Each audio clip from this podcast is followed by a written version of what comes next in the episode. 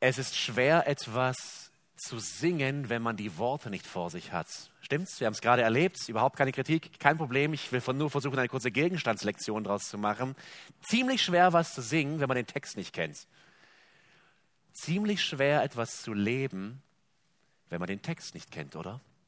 Wann hast du die letzte, die letzte Situation in deinem Leben gehabt, wo du etwas tun wolltest, etwas gedacht hast, etwas gefühlt hast und in deinen Gedanken plötzlich Gottes Wort war, ein Vers, der dich umgestimmt hat, deine Gedanken umgelenkt hat und der etwas in deinem Willen bewirkt hat, um Gott zu gehorchen? Erinnerst du dich an irgendeine Alltagssituation?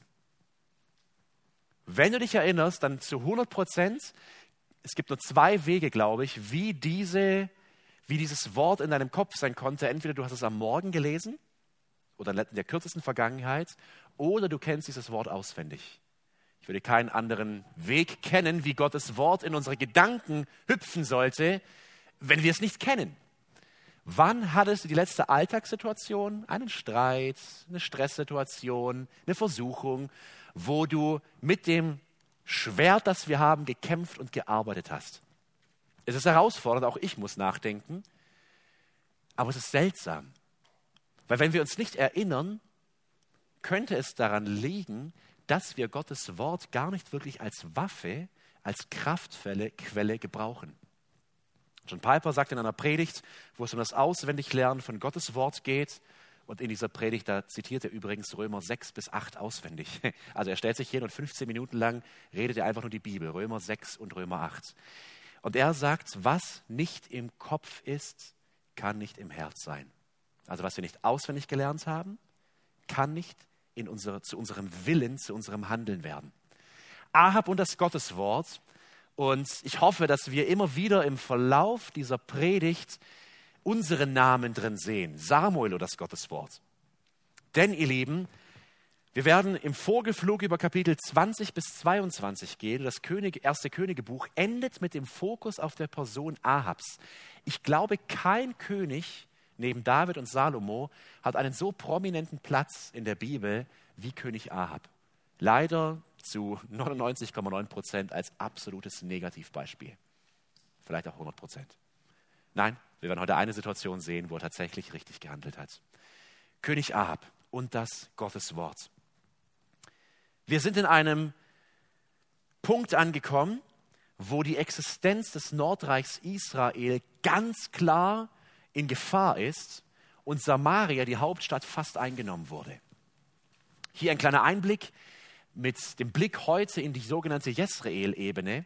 Und ich habe gemerkt, je mehr ich mich mit der Geografie Israels beschäftige, desto hilfreicher wird es mir beim Bibellesen. Es lohnt sich tatsächlich, was der alte Geografielehrer früher einem vielleicht immer da reinprügeln wollte, ob das jetzt Israel war, weiß ich nicht, aber sich mal selbst damit zu befassen. Denn hier dieser Blick ähm, in die fruchtbare Jezreel-Ebene, wir haben die Hauptstadt Samaria, und etwa 20 Kilometer nördlich führt eine Route, eine Straße nach Jezreel in diese Ebene hier.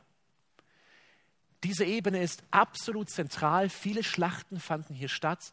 Übrigens befindet sich hier das Armageddon, das wir auch aus der Offenbarung kennen. Das heißt, ich vermute einmal, dass dieses Tal noch einmal eine sehr, sehr wichtige Rolle in der Weltgeschichte einnehmen wird. Warum ist dieses Tal so wichtig in Israel?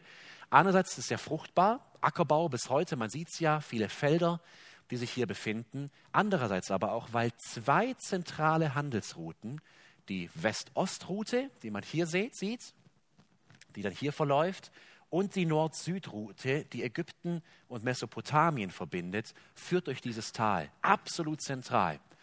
Und in dieser Ebene wird einiges stattfinden und rund um diese Ebene. Und damit ihr mal einen kleinen Blick habt, schon mal hier, so sieht es dort in etwa aus.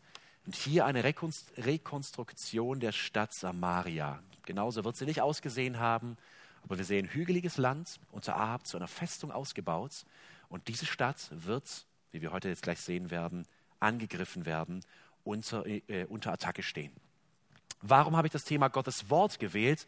Diese drei Kapitel sind eigentlich drei große Geschichten mit dem König Ahab, aber wie ein roter Faden zieht sich das Wort Gottes und die Reaktion Ahabs auf das Wort Gottes durch diese drei Kapitel. Lass uns starten mit dem ersten Punkt. Ahab und das Gotteswort Erstens in Kapitel 20, Gottes Wort, es ist eine unbeschränkte Macht. Gottes Wort zeigt sich unbeschreiblich mächtig in diesem Kapitel, aber es beginnt erstmal überhaupt nicht mit dem Gotteswort, es beginnt mit dem Menschenwort, nämlich mit einer Niederlage, bevor der Kampf überhaupt beginnt. Was ist hier los? König Ahab, obwohl er gottlos ist, obwohl er voller Sünde lebt, obwohl er dem Baal nachläuft, seine grausame Frau Isabel das ganze Volk mit in diesen Strudel der, der Götzenanbetung zieht, ist politisch trotzdem relativ erfolgreich. Er baut Samaria zu einer großen Stadt aus, zu einer Festung. Jezreel, etwa 20 Kilometer nördlich, ist eine weitere wichtige Stadt, die unter ihm floriert. Aber es gibt Probleme mit dem Nachbarn, in diesem Fall mit dem König Ben-Hadad aus Syrien und Damaskus. Es gibt ein bisschen ein Problem in der Archäologie oder in der Geschichtswissenschaft. Irgendwie heißt jeder dritte oder vierte König aus Syrien Ben-Hadad. Manche vermuten sogar, das heißt einfach König. Ähm, und so wissen wir nicht genau, welcher Ben-Hadad es war. Es gibt aber einige Funde, die auch archäologisch belegen, dass zu dieser Zeit mehrere Könige Ben-Hadad, vielleicht der Opa, Enkel, Urenkel, ähm, Opa, Enkel, ihr wisst schon, was ich meine, eine Dynastie eben hier in Syrien herrschte. Wo befinden wir uns? Syrien, hier im Nordosten von Israel, Damaskus befindet sich etwa hier und irgendwo hier in der Gegend, wo noch heute die Golanhöhe ist und immer noch heute die Grenze zwischen Syrien und Israel ist, kommt es zu Kampfhandlungen und zu Problemen. Wir lesen 20 Vers 1. Ben-Hadad, der König von Syrien, bot seine ganze Heeresmacht auf. 32 Vasallenkönige folgten ihm mit Pferd und Wagen. Also was passiert? Ben-Hadad als der große König schart 32 Stammesfürsten, kleinere Könige oder Fürsten zusammen und zieht gegen Samaria auf. Also eine riesige Armee, die sich hier in Richtung Ahab bewegt. Vers 2. Dann schickt er Boten in die Stadt zu König Ahab von Israel und ließ ihm sagen, so spricht Ben-Hadad. Merkt auf die Formulierung, das ist eigentlich die Art, wie die Bibel über Gott spricht. So spricht Jahwe. Aber dieses Kapitel startet mit dem Menschenwort von Ben-Hadad, der sagt, so spricht Ben-Hadad. Dein Silber und dein Gold gehören mir, ebenso deine Frauen und deine besten Söhne. Das ist schon ein ganzes Stück. Herr mit deinem Besitz, Herr mit deiner Familie, Herr mit deinen Frauen. Mehr könnte mein König wahrscheinlich nicht demütigen. Und Ahab überlegt nicht lange und antwortet ihm in Vers 4, ich unterwerfe mich dir, mein Herr und König, mit allem, was ich habe. Hätte Ahab das nur mal zu Gott gesagt, zu dem lebendigen Gott. Das finden wir in seinem Leben aber nie. Ich unterwerfe mich dir mit allem, was ich habe. Ein Menschenwort zu Beginn, ein Menschenwort, das eine Niederlage ist, bevor der Kampf überhaupt beginnt. Ahab will gar nicht erst kämpfen, er unterwirft sich und er wäre bereit, seine Frauen, ob Isabel darunter war, wage ich mal zu bezweifeln. Die Frau scheint die Hosen angehabt zu haben in dieser Ehe und wäre wahrscheinlich nicht freiwillig gegangen. Ähm, aber er wäre bereit, seine eigene Familie, seine Frau und seinen Besitz an diesen König als Zeichen der Unterwerfung abzugeben. Bernadette scheint es sich dann doch anders zu überlegen. Wahrscheinlich hat er gedacht, er sagt Nein und jetzt sagt er doch einfach Ja, wie so ein Lappen. Und dann sagt er, ja gut, da muss ich halt doch noch mal ein bisschen härter werden und sagt in Vers 5, geht kurz darauf ein und sagt dann in, äh, in, Vers 6, pass auf, morgen um diese Zeit schicke ich meine Leute zu dir. Sie werden deinen Palast und die Paläste deiner Minister gründlich durchsuchen und alles mitnehmen, woran du Freude hast. Also er demütigt ihn hier einfach nur. Lieber Ahab, wir spazieren morgen bei euch rein und die nehmen mit alles, was du gerne selber behalten würdest. Ahab, er würde wahrscheinlich sogar darauf eingehen, ob er Todesangst hat, wir wissen es nicht.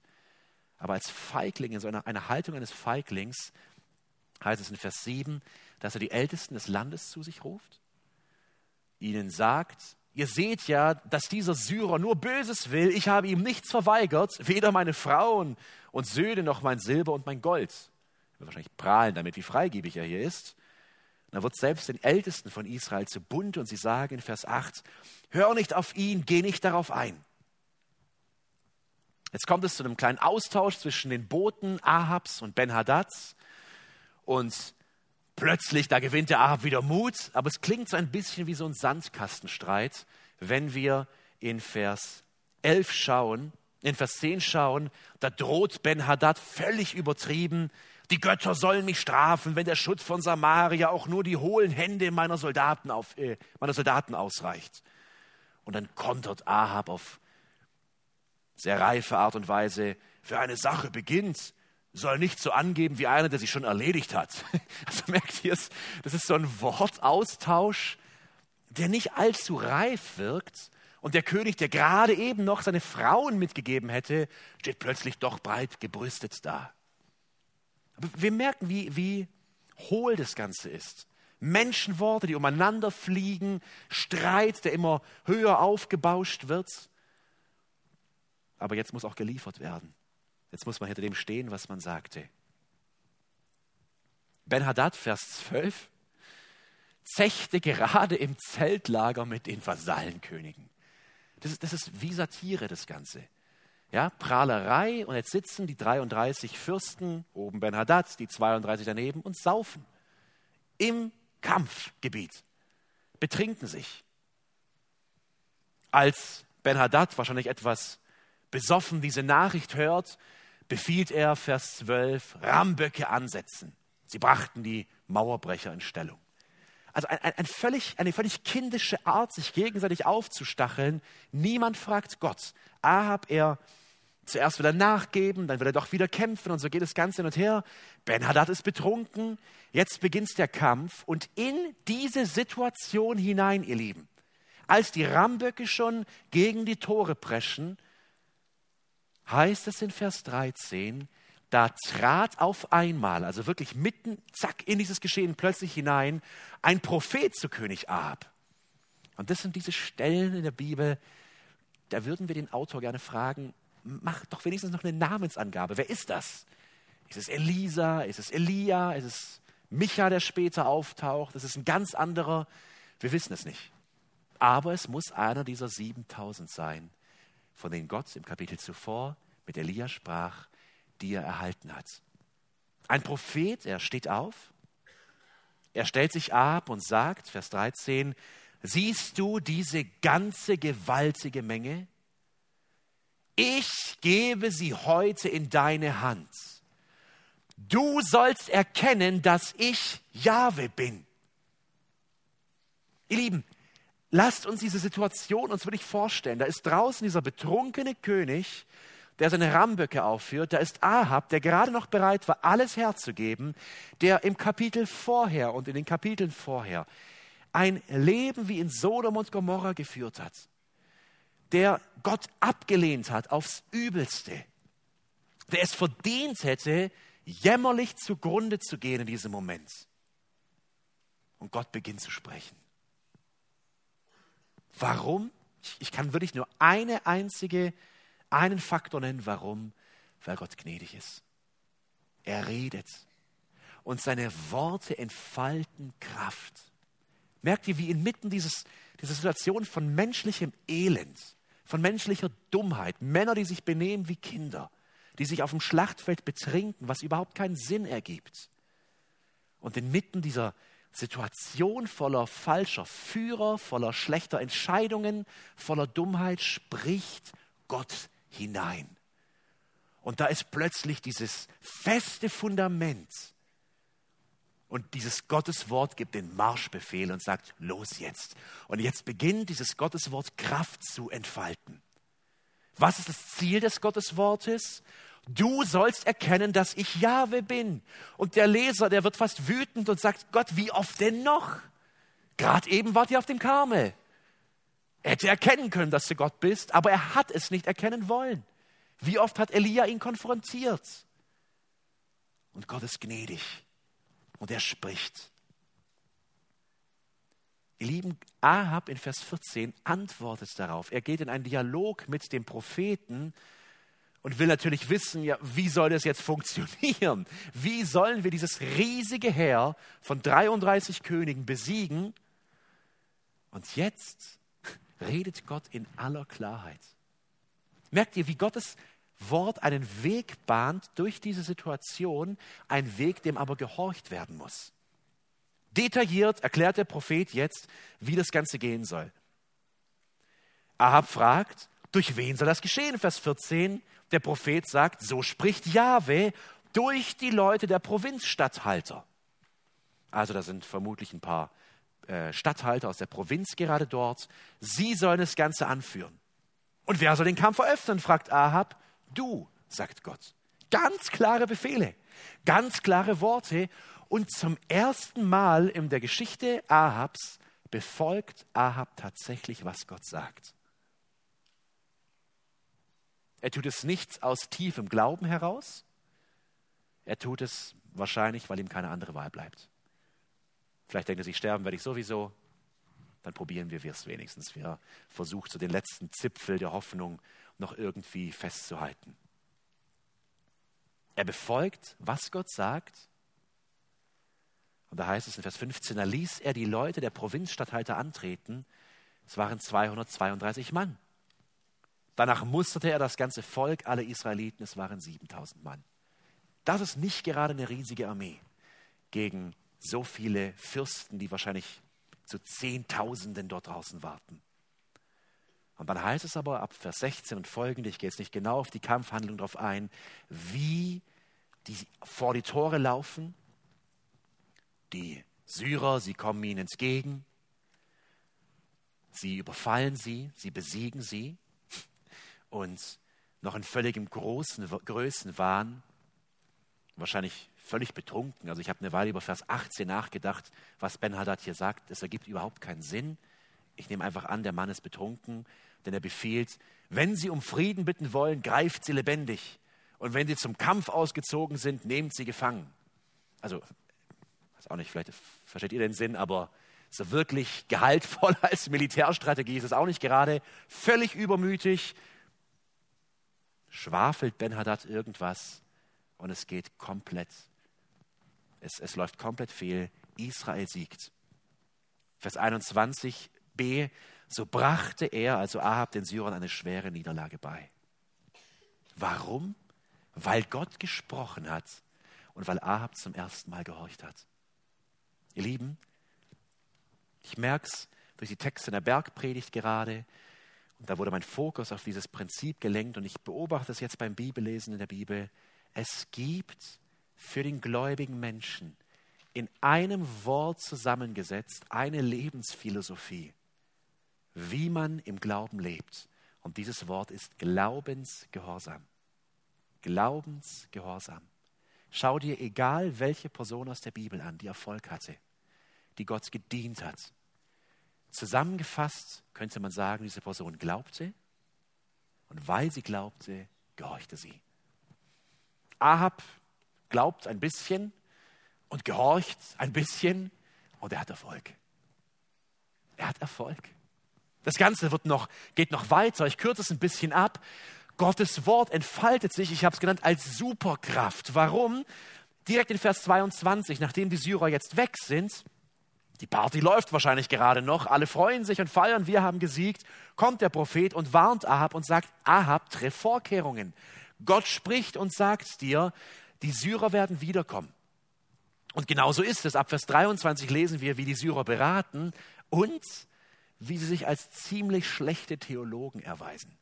Denn, schaut mal die Begründung von Ben Hadads Ratgeber in Vers 23.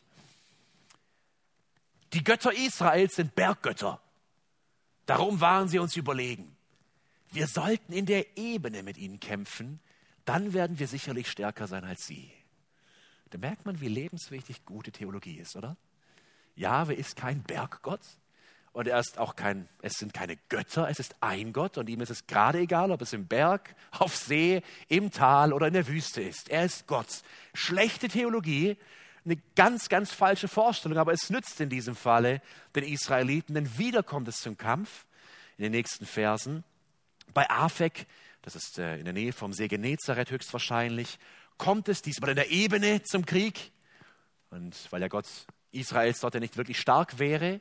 Und es das heißt hier, das Volk Israel in Vers 27 teilt sich auf und sieht aus wie zwei kleine Ziegenherden die sich gegenüber der Armee vor dem Land sammelt. Und diese zwei Ziegenherden gewinnen. Warum? Weil Ahab wieder gehorcht. Er trifft Vorkehrungen und Gott erklärt, warum er ihnen Sieg gibt. Vers 28, so spricht Jahwe, weil die Syrer gesagt haben, Jahwe sei ein Gott der Berge, hätte aber keine Macht in den Tälern, will ich diese ganze gewaltige Menge in deine Hand geben. Und wieder, ihr sollt erkennen, dass ich Jahwe bin, dass ich Gott bin. Zum zweiten Mal prophezeit Gott, was er tun soll. Zum zweiten Mal gehorcht Ahab tatsächlich. Und zum zweiten Mal tut Ahab trotzdem keine Buße, schafft die Götzen trotzdem nicht ab, sondern wird direkt nach der Schlacht wieder vergessen, wer ihm diesen Sieg gegeben hat ich behalte dein Wort in meinem Herzen, damit ich nicht gegen dich sündige. Ahab, er hört kurz Gottes Wort, er handelt kurz nach seinem Wort. Ein, zwei, drei Tage später ist alles wieder weg und er lebt wieder sein Leben, wie er es will. Wir werden es gleich sehen. Ihr Lieben, Gottes Wort ist unser Licht. Gottes Wort ist das, was Stabilität, Festigkeit in dieses schwammige, schwierige, von Sünde geplagte Leben bringt. Du und ich, wir brauchen Gottes Wort. Und wir brauchen keinen Propheten, der sich morgens neben uns in den Sessel setzt und sagt, heute wird dir dies und das passieren, deswegen sage ich dir, der Prophet war längst da und er hat uns dieses Buch gegeben. Und wir müssen dieses Wort hören und uns merken, darüber nachsinnen, damit es unser Leben, unseren Willen prägt und wir Erfolg haben. Das ist der Weg Gottes. Gottes Wort als Superkraft, das hier Armeen zerstört und im geistlichen Sinne geistliche Armeen zerstört. Mit dem wir wirklich kämpfen können. Und ich will dir die Frage stellen, kennst du Gottes Wort? Hast du es in deinen Gedanken und in deinem Herzen? Es führt kein Weg daran vorbei, als es auswendig zu lernen vor kurzem einen Kurs mit ein paar Männern gemacht, verändert in sein Ebenbild und jede Woche muss man einen Vers auswendig lernen. Und ich merkte für mich selbst, wie gut es tut, nur ein Vers pro Woche. Das ist manchen mal in drei bis vier Minuten gelernt und muss dann natürlich wiederholt werden. Prägt unglaublich. Da ist man in der Situation drin und zack, da ist es da. Ein Vers pro Woche. Das ist jedem zuzumuten, ich würde sagen, bis ins Seniorenalter hinein. Die Jungen können da vielleicht noch mehr machen. Ein Vers pro Woche. Aber ich behalte dein Wort in meinem Herzen, denn Gottes Wort hat Kraft. Hat vielleicht ein bisschen profan gesagt, Superkraft, aber es ist wirklich so. Und jetzt der Aufruf, oh lieber Bruder, liebe Schwester, nimm Gottes Wort ernst. Denn Ahab nimmt Gottes Wort nicht ernst. Er hört darauf, weil es der einzige Ausweg ist, aber wo er wieder Entscheidungsfreiheit bekommt und keine direkte Anweisung bekommt, ist alles weggeschwemmt. Was passiert? Ben Haddad, er nach dieser Schlacht, wo über 100.000 Syrer fallen, Vers 29, flieht Ben Haddad und er versteckt sich, wir lesen es ab Vers 30, in einer Höhle oder in einem Versteck, wir wissen nicht genau, wo das ist. Und jetzt kommen die Ratgeber auf Ben Haddad und sagen zu ihm, die Könige Israels sind doch milde Probier's einfach. Schwenk die weiße Fahne, geh raus, wirf dich in den Staub vor ihm, vielleicht lässt er dich am Leben. Ben Hadad tut das und tatsächlich hat Ahab Gnade. Weil er so ein barmherziger Mensch ist? Ich glaube nicht. Lass uns einmal daran erinnern, was er mit den Propheten Gottes getan hat. Wahrscheinlich, weil er die Chance wittert, gute Beziehungen zu machen. Ben Haddad, er gibt ihm wirtschaftliche Vorteile. Er sagt ihm hier etwas von gewissen Marktständen in Damaskus, die sie haben dürfen. Er, äh, Vers 34b, er redet von Handelsstraßen. Und so geht Ahab darauf ein und lässt Ben Haddad am Leben und schließt einen Vertrag mit ihm. Er nimmt Gottes Wort nicht ernst. Warum? Es missfällt Gott, weil dieser Mann gerade das Volk Gottes ausrotten wollte. Und mit diesem Mann darf er keinen Friedenspakt schließen. Ab Vers 35 schickt Gott einen Propheten. Und das ist eine bisschen seltsame Geschichte. Ihr kennt diese Situation, man liest die Bibel und denkt sich, Ich verstehe es nicht. Man liest es nochmal und denkt sich, ich verstehe es immer noch nicht. Da ist ein Prophet, Vers 35, oder ein Prophetenjünger, vermutlich einer von Elia und Elias, Prophet, Prophetenjüngern, die ja im zweiten Königebuch immer wieder auftauchen. Und er bekommt das, Achtung, Wort Jahwes, den Auftrag Jahwes und sagt zu einem anderen Propheten, äh, zu einem anderen Mann, schlag mich. Und der andere denkt sich wahrscheinlich, nein, und schlägt ihn nicht. Er weigert sich. Daraufhin, 36, sagt der Prophetenjünger zu diesem Mann, der sich geweigert hat, du hast dich dem Befehl Jahwes widersetzt, pass auf, wenn du jetzt weggehst, wird ein Löwe dich schlagen. Er geht weg und wird von einem Löwen umgebracht. Seltsame Geschichten, man liest die und denkt sich, okay, was ist der Punkt? Der Punkt ist der Kontext.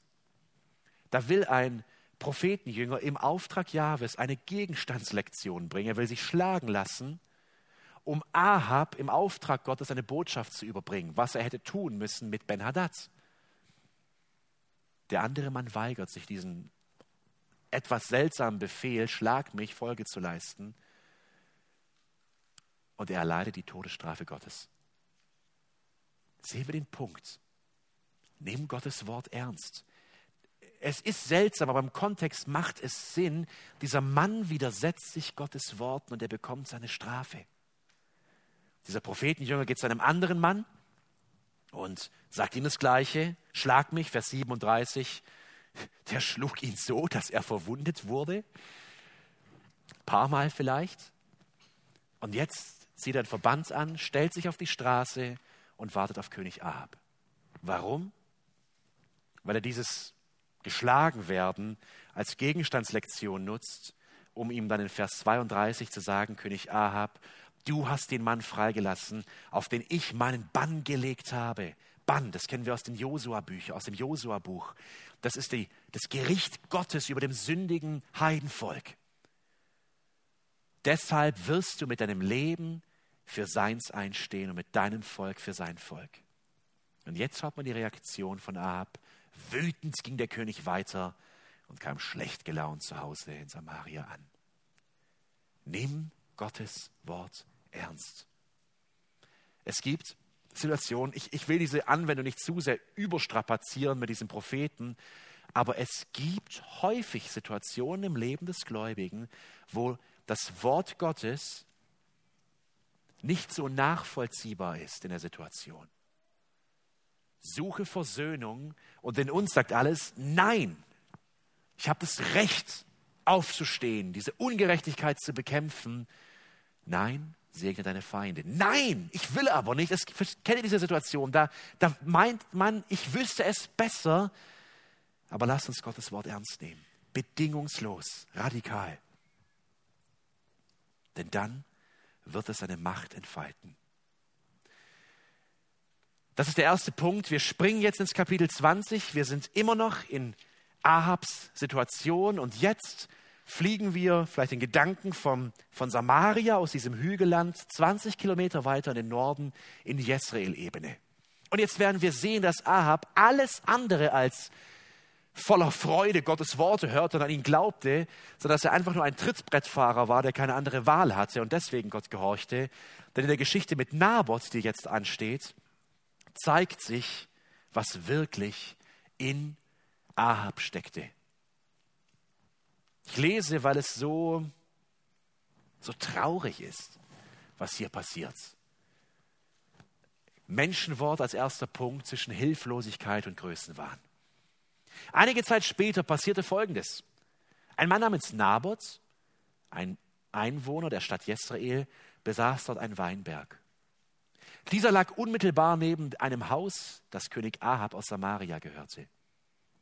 Eines Tages sagte Ahab zu Naboth, überlass mir doch deinen Weinberg, er grenzt direkt an mein Haus und ich möchte gern einen Gemüsegarten daraus machen.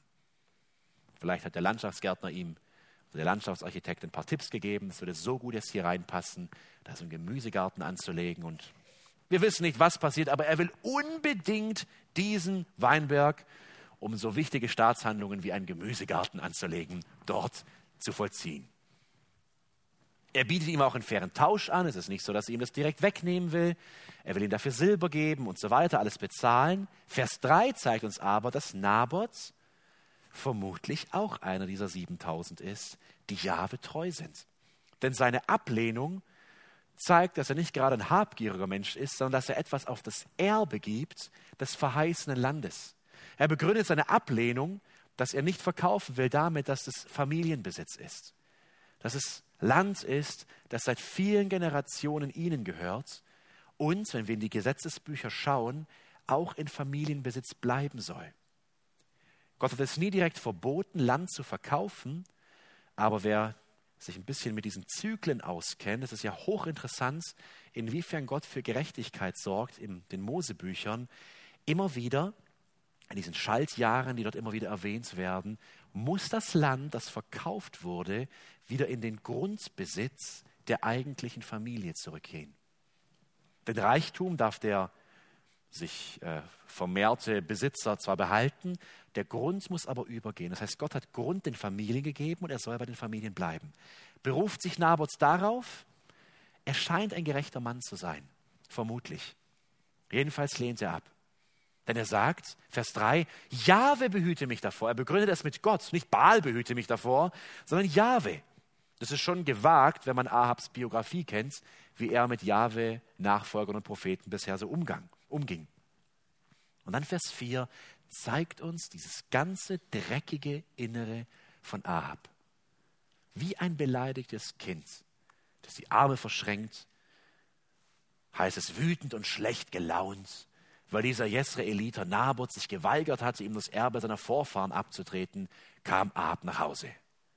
Er legte sich auf sein Bett, drehte sich zur Wand und wollte nichts essen. ja, König von Israel. Wie ein kleines Kind. Denn ich bekommt, was er will. Und nochmal, hier geht es nicht um wichtige Staatsgeschäfte, hier geht es um einen Gemüsegarten. So liegt er da, nicht fähig zu handeln. Und dann beginnt seine Frau zu handeln. Ich denke, wir kennen diese Geschichte aus unseren Kindertagen oft noch. Es ist eine sehr bekannte Geschichte. Isabel kommt dazu. Aber merkt, ihr Lieben, Menschenwort, nur Menschenwort, das hier da ist. Ahabs Wünsche, Ahabs Empfehlungen, Ahabs Sätze. Wenn wir das jetzt noch schauen, was, was Isabel tut, es ist so verdreht, es ist so falsch. Irgendwie zwischen Hilflosigkeit, der König, der da beleidigt in seinem Bett liegt, und zwischen Größenwahn, das, was Isabel jetzt tut. Denn sie beginnt falsch wie eine Schlange bin nicht mehr so recht. Falsch wie eine Schlange, das Ganze zu verdrehen. Sie schreibt Briefe im Namen Ahabs mit dem königlichen Siegel, wirft Naboth völlig aus der Luft gegriffen vor. Man solle gegen ihn ein Urteil erheben oder eine Anklage erheben. Er hätte Gott und den König gelästert. Und schaut mal, ihr Lieben, wie es hier heißt, was sie schreibt. Vers 8. Ruft einen Fasttag aus. Sie begründet das Ganze noch irgendwie religiös. So falsch dann setzt ihm zwei gewissenlose Männer gegenüber.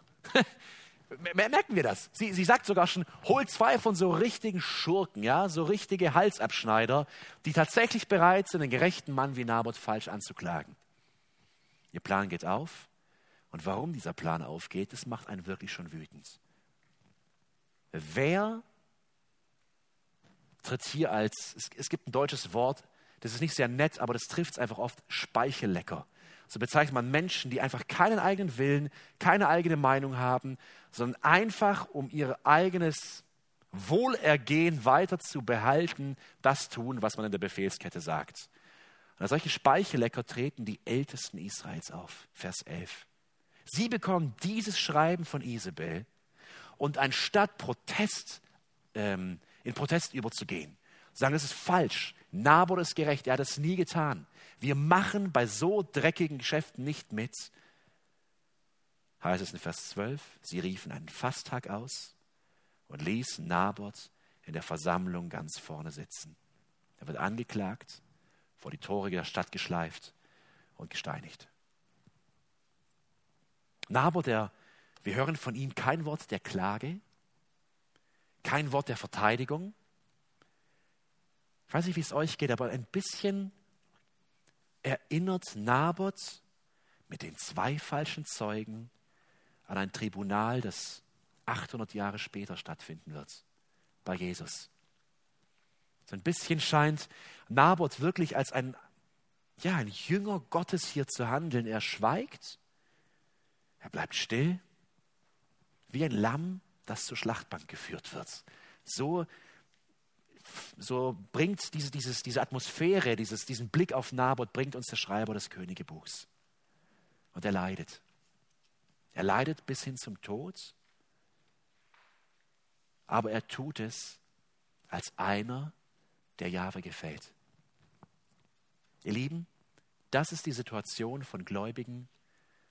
Schau, egal in welches Jahrzehnt der Kirchengeschichte, wo genau das vorkommt. Und wir haben viele Bibelworte, ganze Kapitel. Römer 12 ist ein Kapitel, wo es sehr, sehr viel um dieses Thema des ungerechten Behandelwerdens, des, der Ungerechtigkeit von Seiten des Staates, wie wir sie hier sehen, durch Ahab, Isabel, durch die Ältesten der Stadt, wie Unrecht da ist und wie der Gläubige reagieren soll. Und genau in diesem Geist handelt Naboth. Er leidet, es ist Ungerechtigkeit und alle schauen weg. Schauen alle weg? Nur einer schaut nicht weg. Und das ist Gott selbst. Liebe, ich will euren Blick darauf richten, wie jetzt wieder in dieses Menschenwort, dieses verdrehte, falsche, korrupte Menschenwort plötzlich wieder in Vers 17 Gottes Wort kommt. Da kam das Wort Jahwes zu Elia aus Tischbe. Merken wir es wieder. Wieder springt Menschenwort mit Gottes Wort. Und inmitten wieder von dieser, diesem ganzen Kaputten, da spricht Gott seine Wahrheit, die felsenfest steht, zu Elia. Mach dich auf den Weg und geh Ahab entgegen, dem König von Israel, der in Samaria residiert. Er ist gerade in den Weinberg Nabots hinabgestiegen, um sie ihn sich anzueignen. Sagt zu ihm, so spricht Jahwe. Hast du gemordet und auch schon geerbt? Jahwe sagt dir, wo die Hunde das Blut Nabots aufgeleckt haben, werden sie auch dein Blut auflecken, ja, deins. Ich will unseren Blick darauf richten, was wir hier sehen. Aus dem großen Bild der Bibel, den großen Schlachten, den vielen Menschen, sehen wir immer wieder diesen Mikroblick, diesen kleinen Blick und wo alle wegschauen, wo Ungerechtigkeit ist und jeder mitspielt, vom Bürgermeister, hier den Ältesten, bis zur Königin, bis zu diesen falschen Zeugen, wo alle wegschauen, schaut einer nicht weg. Und das ist Gott. Schaut, ihr, schaut mal auf die Details in Vers 17. Der sagt ganz genau, was gerade passiert. Ahab geht gerade in den Garten. Ich sehe ihn und ich schaue nicht weg und ich schweige nicht. Vor ungefähr 250 Jahren, da schrieb Benjamin Franklin häufiger Briefe mit George Whitfield. Benjamin Franklin, er war Deist, das heißt, als einer der Gründungsväter Amerikas war er ganz dem Geist der Aufklärung verschrieben. Und als Deist leugnete er nicht, dass es einen Gott gäbe, aber ein Deist sagt, Gott ist so weit und so fern, dass er wie eine Art Drehkreisel dieses Universum einmal angeschuckt hat und jetzt schaut er sich das alles aus der Ferne an, aber er greift nicht ein. Und als Whitfield einen Brief an Franklin schrieb, Whitfield, der große Erweckungsprediger, sie standen immer wieder in Kontakt und pflegten eine Freundschaft, da sagte Benjamin Franklin in diesem Brief, aufgrund gewisser Umstände habe ich eher den Verdacht, dass, obwohl die allgemeine Regierung des Universums gut verwaltet wird, unsere besonderen kleinen Angelegenheiten vielleicht nicht beachtet werden und der menschlichen Klugheit oder Unklugheit überlassen werden, je nachdem, was von beidem gerade im Vordergrund steht. Franklin schreibt dann, Whitfield sagt, na, da geht es um Details gerade und den Willen Gottes in dem Brief, den Whitfield schrieb. Ich glaube, Gott hat größere Angelegenheiten zu erledigen, im großen, weiten Universum, wie jetzt hier nach Washington zu schauen oder hier nach Jezreel zu schauen oder hier ins Zimmer in der Familie in Böbingen zu schauen, das dürfen wir Menschen ganz friedlich für uns klären. Unser Text zeigt uns, nein, Gott ist nicht weit, Gott ist nicht fern und Gott ist bei dem, der Unrecht leidet. Er reagiert nicht immer sofort. Und in seinem Wissen, in seiner Vorsehung lässt er das Unheil manchmal bis hin zum Tod durch, aber er schaut nicht weg. Das ist so ein Trost. Und er schickt Elia und mit Elia auch die Strafe. Denn was sehen wir? Das Gotteswort, das wieder dieses Menschenwort hineintrifft, Sünde bleibt nicht ungestraft. Elia und Ahab, sie treffen sich tatsächlich ab Vers 20 im Weinberg. Auch hier, ich weiß nicht, aber Ahab, er wirkt in seiner Gesamtperson infantil, also kindlich. Hast du mich gefunden, mein Feind? ich weiß nicht, so reden erwachsene Leute eigentlich nicht miteinander. Aber da merken wir wieder diesen Hass. Überhaupt keine Buße. Obwohl Gott klar zu ihm geredet hat, er gemerkt hat, ihm zu gehorchen, bringt Erfolg. Da tritt Elia auf. Hast du mich gefunden, mein Feind? Und jetzt kommen sie in ein Gespräch. Elia sagt ihm genau das, was Gott ihm gesagt hat. Und er sagt ihm, du wirst enden wie Jerobeam und wie Bascha. Das sind die Vor-Vor-Vorgänger Ahabs. Und sie starben als Gericht Gottes. Die Lieben, jetzt passiert etwas. Ich habe es mehrfach gelesen, mir fast verwundert die Augen gerieben, mich gefragt, kann das wirklich sein? Ab Vers 25 lesen wir, wie dieses Gotteswort tatsächlich etwas in Ahab bewirkt. Und ja, in Kapitel 20 haben wir zum ersten Mal den Gehorsam, den kleinen Gehorsam Ahabs gesehen. Jetzt scheint es, dass diese klare Androhung der Strafe, ich meine, sie ist sehr detailliert, Isabel wird von den Toren von Hunden gefressen, dein Blut wird an der Stelle aufgeleckt, wo Nabots Blut war, etwas zu bewirken. Ab Vers 25, nochmal eine kurze Zusammenfassung, wie böse Ahab wirklich war. Und dann ab Vers 27, echte Reue. Als Ahab das gehört hatte, riss er vor, sein, vor Entsetzen sein Obergewand ein. Zeichen der Reue, der Demütigung, dass, der, dass ein, ein Israelit seinen Kragen packt und ihn zerreißt. Er schlief sogar, dann legte er den Trauersack an und fastete.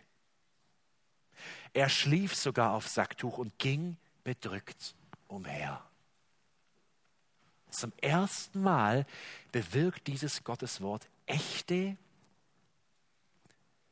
emotionale, den Willen erreichende Kraft und bewirkt in Ahab, ich, ich würde es nicht Buße nennen, aber den Ansatz von Reue.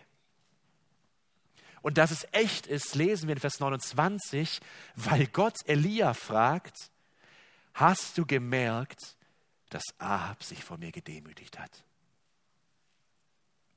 Wieder und wieder und wieder sehen wir, dass Gott eine Haltung des Menschen liebt. Egal wie groß die Sünde war, eine Haltung liebt Gott und bewegt im Herzen Gottes etwas. Wir können es wirklich so sagen. Eine Haltung bewegt etwas in Gott und es ist Demut. Wir werden in zweite Könige irgendwann mal, wenn wir vielleicht mal bis dorthin kommen, Manasse sehen, der noch schlimmer war wie Ahab. Und als er sich demütigt, reagiert Gott darauf. Ahab, er demütigt sich vor Gott und Gott reagiert darauf. Gnade überwiegt. Gnade überwiegt. Was für eine Zusage, ihr Lieben für den größten Sünder, wenn er Gottes Wort hört und Gottes Wort in ihm Sündenerkenntnis schafft, Glauben schafft und eine Umkehr, eine Reue stattfindet, egal wie groß die Sünde. Jesaja 1 sagt, und ist die Sünde rot wie Scharlach, also das tiefste Rot, es wird weiß werden wie Schnee. Und so sagt Gott zu Ahab oder zu Elia, ich werde mein Gericht nicht ganz wegnehmen, aber es wird Ahab nicht in seiner Lebzeit erreichen. Gnade überwiegt. Leider ist es keine echte Reue. Deswegen sage ich, es ist ein Ansatz von Reue. Ahab, er bleibt nicht mit seinem Herzen bei Gott.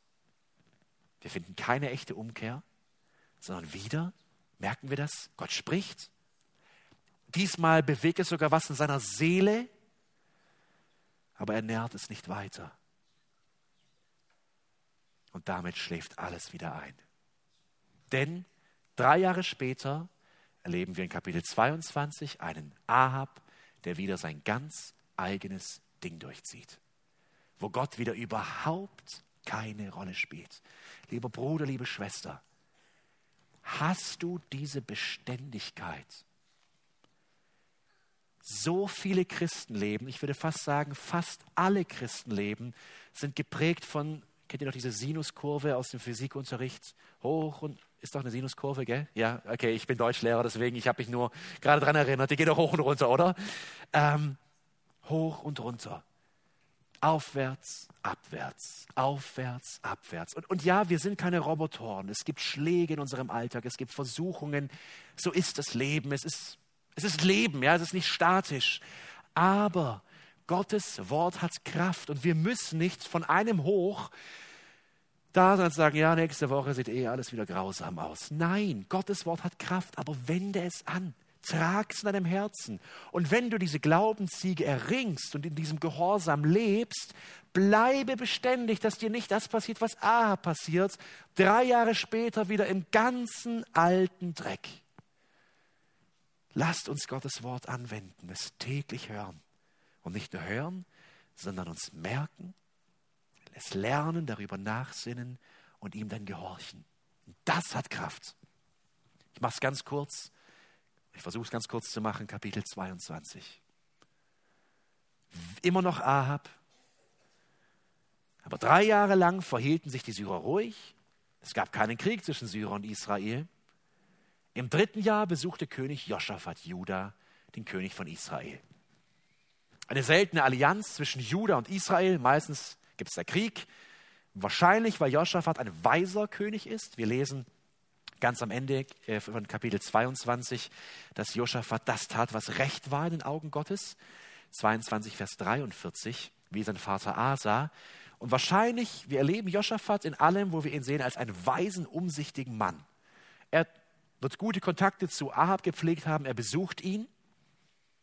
Und jetzt stachelt Ahab Joschafat mit auf und will Krieg. Krieg gegen die Syrer, jetzt geht es hier um Städte, eben Gründe, warum Krieg so geführt wird. Aber was wichtig ist, wieder beginnt das Ganze mit Menschenwort, mit menschlichen Plänen, mit menschlichen Gedanken und wieder muss das Ganze in Chaos enden, weil Gott nicht gefragt wird. Diese Reue scheint nicht allzu lange angehalten zu haben bei Ahab, denn Vers 4 heißt es, dass er Joschafat fragt, ob er mitmacht. Sie gründen eine Allianz und jetzt wollen sie gemeinsam gegen Syrien ziehen. Joschafat macht mit. Aber Joschafat erkennt Gott. Und er sagt in Vers 5, du solltest aber zuerst fragen, was Jahwe dazu sagt. Merken wir es? Da schmiedet einer keine Pläne und sagt einfach mal drauf los. Er sagt, Moment, Ahab, was sagt Gott? Hol mal deine Propheten. Und er holt seine Propheten und sie sind ähnlich wie die Ältesten von Israel.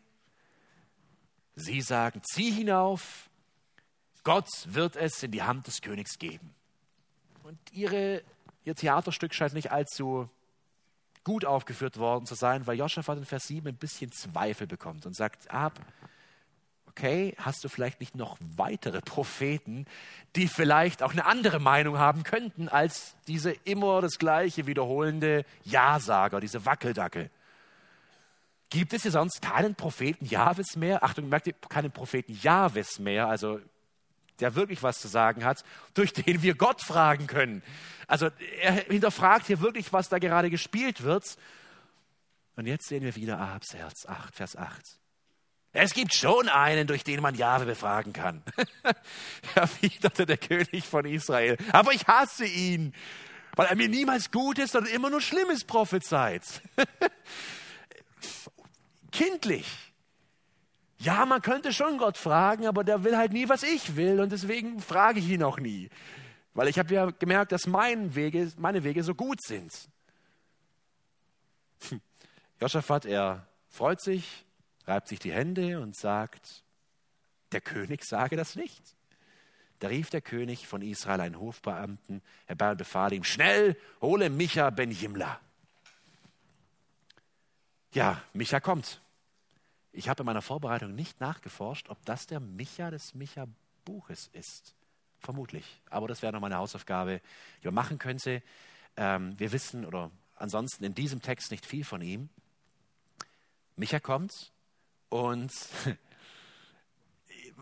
ich nehme ganz kurz die Zeit, weil es ist so interessant ist zu lesen ab Vers 10. Jetzt merken wir, wie dieses Gotteswort, wir haben es gerade gelesen, niemals Gutes hervorbringt aus Ahabs Sicht, weil seine Pläne immer anders sind. Und jetzt sehen wir diesen Kampf zwischen Gotteswort und Menschenwort in den Versen 10 bis 14.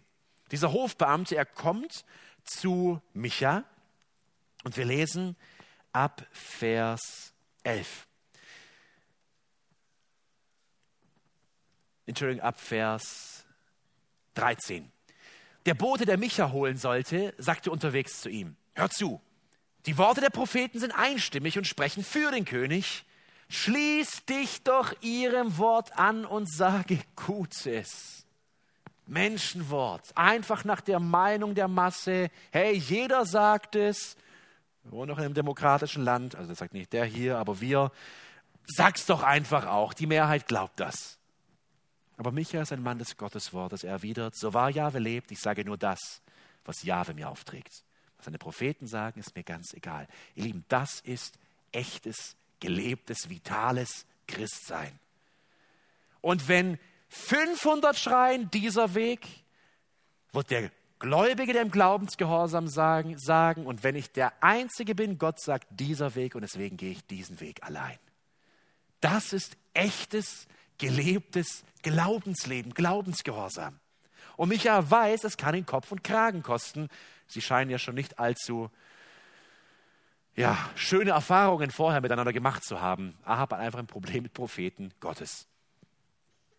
Als er, Vers 15, zum König kam, fragte ihn dieser, Micha, sollen wir den Kampf gegen Ramoth und Gilead ziehen oder sollen wir es lassen?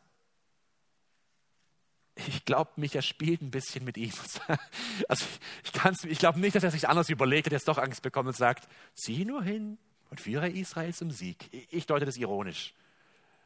Das Interessante ist, Ahab weiß, was richtig ist. Was sagt er in Vers, 16, in Vers 16? Doch der König entgegnete, wie oft muss ich dich noch beschwören, dass du mir nichts als die Wahrheit im Namen Jahwes bekündest? Ach wirklich, Ahab, bist du daran interessiert? Da sagte Micha, ich sah ganz Israel über die Berge zerstreut wie Schafe, die keinen Hirten haben. Und Jahwe sagte, sie haben keinen Anführer mehr. Jeder kehre wohlbehalten in sein Haus zurück. Da sagte der König von Israel zu Josaphat, habe ich dir nicht gesagt, dass er mir nichts Gutes prophezeit, sondern immer nur Schlimmes?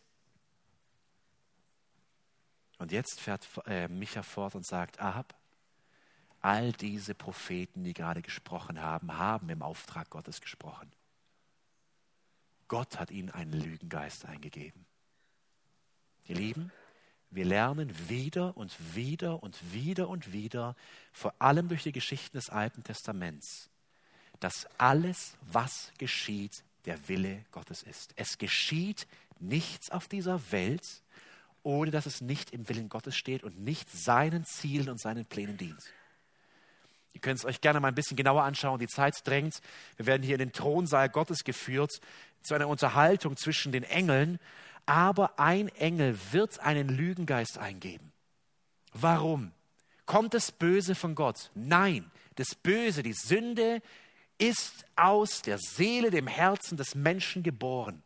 Der Mensch trägt die Verantwortung, aber auf Sturheit, auf dieses, diese Gottvergessenheit reagiert Gott mit Strafe und mit Gericht.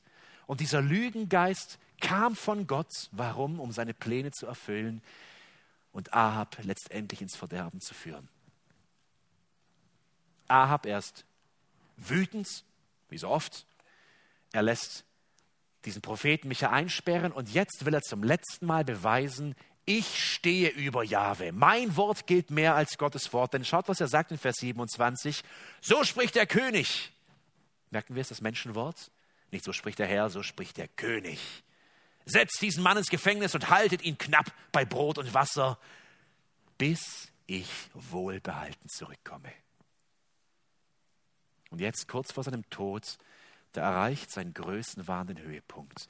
Denn ganz bewusst sagt er, Gott sagt, ich werde sterben, ich sage, ab in den Knast, bis ich wiederkomme. Dann fügte er noch hinzu, hört es, ihr Völker alle. Das ist der Prophet Micha, der sagt, du wirst nicht zurückkommen. So geschieht es. Ahab hat seinen Weg selbst gewählt, obwohl Gott gnädig und gnädig und gnädig und gnädig war und zu ihm gesprochen hat und zu ihm gesprochen hat. Und auf diesen Unglauben folgt am Ende Verderben. Wisst ihr, was interessant ist? Als Josaphat und Ahab ihren Weg in das Schlachtfeld ziehen, bekommt es Ahab mit der Angst zu tun. Woher wissen wir es? Er sagt zu Josaphat, reite doch du mit deiner Königs, mit deinem Königsgewand in die Schlacht. Ich ziehe mich wie ein gewöhnlicher Soldat an.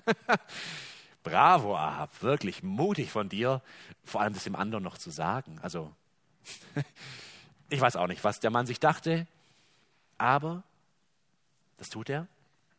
Und Gott ist Gott. Wir lesen, dass irgendein Mann seinen Pfeil spannt, wahllos, ziellos ins Schlachtfeld schießt und Ahab trifft, das heißt sogar ganz genau zwischen Gurt und Panzer, also vermutlich irgendwo im Unterleib. Gott hat diesen Pfeil gelenkt. Ahab, er steht wenigstens noch etwas sein Mann, er quält sich weiter durchs Gewühl bis an den Abend und dort stirbt er. 38. Als man den Wagen am Teich von Samaria abspülte, leckten die Hunde sein Blut auf und die Huren wuschen sich, wie Jahwe es angekündigt hatte. Ihr Lieben, Ahab und das Gotteswort. Gott hat Ahab Gnade über Gnade gegeben, Zeit über Zeit, Prophet nach Prophet, Wunder nach Wunder. Dieser Mann geht kurz darauf ein und zieht dann wieder zurück.